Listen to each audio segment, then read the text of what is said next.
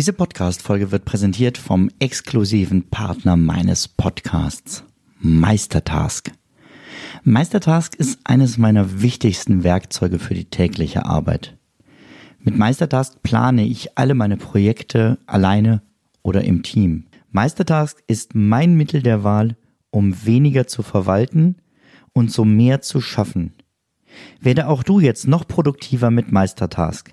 Mehr Infos über Meistertask findest du unter benjaminfleur.com slash meister. Ja, ja, so ist das mit dem Stress. Ja, ja, so ist das mit dem Stress.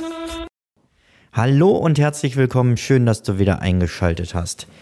Heute Morgen saß ich mit einem Kunden online zusammen und er fragte mich, Benjamin, du sprichst immer von To-Do-Listen, du sprichst von Kanban-Boards, du sprichst von Meistertask-Boards.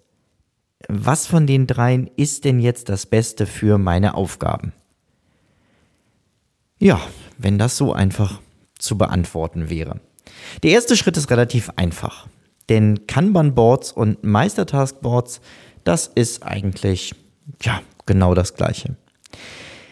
Denn Kanban ist eine Methode und Meistertask ist ein Tool, was diese Methode im digitalen Raum umsetzt. Und meiner Meinung nach das Tool, was das am allerbesten und am allerschönsten macht. Also was alle Möglichkeiten eines echten Kanban-Boards an einer Wand ins Digitale übertragen hat und das auch noch sehr hübsch hinbekommen hat. Das heißt, bei einem Kanban-Board geht es darum, dass du Aufgaben in verschiedene Spalten sortierst. Du kannst dann ähm, digitale Anhänge da dran hängen, Audiodateien, Dokumente, ähm, du kannst die Karten miteinander in Verbindung setzen. Du kannst sie zwischen den Spalten hin und her schieben. Du kannst Workflows darstellen, indem du ähm, die Listen linear von links nach rechts ablaufen lässt und die einzelnen Themen, Kunden oder sonstigen Dinge auf einzelnen Karten von Spalte zu Spalte, von Arbeitsschritt zu Arbeitsschritt da durchschiebst. Das heißt, ideal, um Projekte abzubilden. Die klassische To-Do-Liste hingegen ist da, um Aufgaben aufzuschreiben.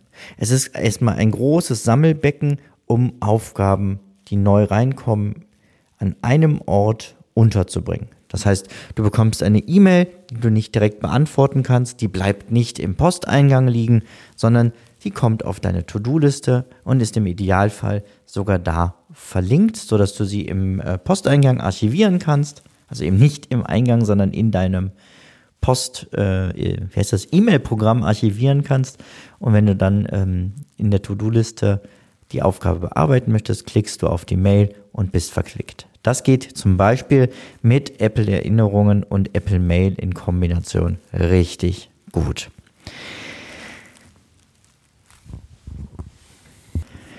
Die klassische To-Do-Liste ist also eher linear aufgebaut. Eine Aufgabe steht unter der anderen und du kannst sie jetzt nach verschiedenen Sachen sortieren, zum Beispiel nach Fälligkeiten, wenn du ein Datum gesetzt hast, oder nach Prioritäten und dann eine Aufgabe nach der anderen abarbeiten. Das ist besonders hilfreich, um immer zu wissen, was man jetzt gerade tun kann, was das nächste ist und was dann das nächste ist. In dem Kanban-Board bzw. Meistertask-Board sieht das Ganze anders aus. Du kannst mehrere Aufgaben gleichzeitig im Blick behalten oder eben ganze Prozesse darstellen und ähm, nach und nach abarbeiten. Du kannst aber auch durch diesen Prozess mehrere Aufgaben, Schrägstrich mehrere Kunden nacheinander durchschieben und siehst, wer an welcher Stelle wie weit bearbeitet ist. Beide Ansätze haben also ganz unterschiedliche Vor- und Nachteile. Und die Wahl zwischen To-Do-Listen und Kanban-Boards hängt von ganz verschiedenen Faktoren ab. Also zum Beispiel von der Art der Aufgabe, der Größe des Teams und natürlich deinen persönlichen Vorlieben. To-Do-Listen können zum Beispiel hilfreich sein, um keine klar definierten Aufgaben, äh, kleine, klar definierten Aufgaben in einer bestimmten Reihenfolge zu erledigen, während Kanban-Boards sich besser für komplexere Projekte eignen können, bei denen mehrere Personen und Aufgaben involviert sind. Letztendlich ist die Frage also im Ansatz schon falsch. Nicht im Sinne von die Frage ist dumm, sondern man muss anders fragen. Nicht was ist besser, To-Do-Liste oder Meistertaskboard, sondern was verwende ich wann? Du kannst dich für eins von beiden entscheiden. Du kannst sagen, ich komme mit der Optik von der To-Do-Liste super klar und deswegen mache ich alles mit To-Do-Listen. Im Idealfall dann mit mehreren voneinander getrennten Listen. Zum Beispiel eine für die Freizeit und eine für die Arbeit. Vielleicht sogar getrennt durch verschiedene Apps. Du kannst auch sagen, ich kann da so viel individualisieren in so einem Meistertaskboard, ich mache damit alles. Natürlich kannst du auch eine klassische To-Do-Liste da drin anlegen. Du kannst wiederholende Aufgaben anlegen. Aber du kannst eben auch ganz komplette, äh, komplexe Projekte darstellen und mit mehreren Menschen daran arbeiten. Und das ist das, wie ich es mache. Ich nutze beide Tools. Ich nutze Apple Erinnerungen für eine ganz klassische To-Do-Liste und ich nutze Meistertask für ähm, ein Kanban-Board, beziehungsweise viele Kanban-Boards zu verschiedenen Themen. Letztendlich ist wichtig, dass du einmal für dich definierst, welches Tool von deinen ganzen Zeitmanagement-Tools nutzt du für was. Denn das hat den einen Vor das hat zwei Vorteile. Den einen Vorteil, du musst nicht jedes Mal überlegen, wo du jetzt etwas aufschreibst, wo du diese neue Aufgabe ablegst, wo du dieses Projekt startest. Zum zweiten, du weißt, wo du es wiederfindest, weil ja klar ist, was du wo findest. Und ich habe für mich eben die Aufteilung gemacht, dass ich die To-Do-Liste nutze für mich alleine, für meine ganz persönlichen Aufgaben. Alles, was an kleinen Aufgaben reinkommt, landet in dieser To-Do-Liste, kriegt ein Datum und wird nach und nach abgearbeitet.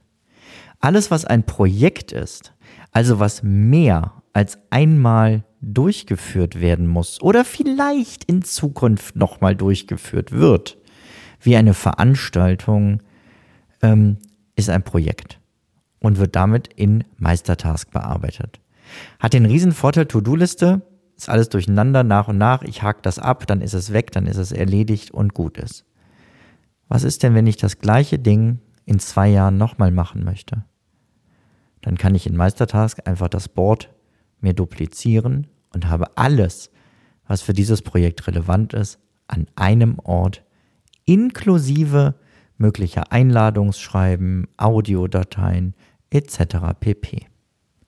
Der zweite Use Case, wann ich Meistertask nutze, ist sobald mehr als eine Person, also mehr als ich selber an etwas beteiligt ist. Sobald ich mit anderen zusammenarbeite, legen wir ein Meistertask-Board an. Egal, ob das für ein Projekt ist oder zum Beispiel für die Zusammenarbeit im ähm, Zeitmanagement-Training.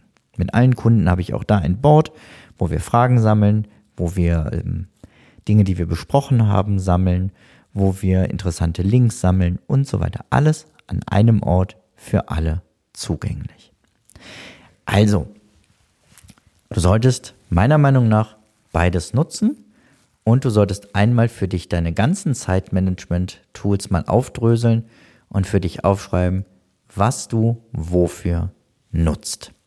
Wenn du mehr über Meistertask wissen möchtest und von einem dicken äh, Rabatt von 30% äh, profitieren möchtest, dann guck mal auf benjaminfleur.com slash meister.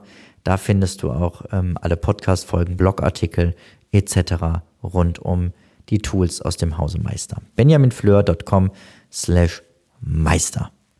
So, mach's gut. Bis dahin. Ciao, ciao. Zum Abschluss noch ein kleiner Hinweis, da ich immer wieder gefragt werde, von wem das Lied im Intro am Anfang der Folge ist. Es handelt sich um das Lied Ja, ja, Stress von Alte Bekannte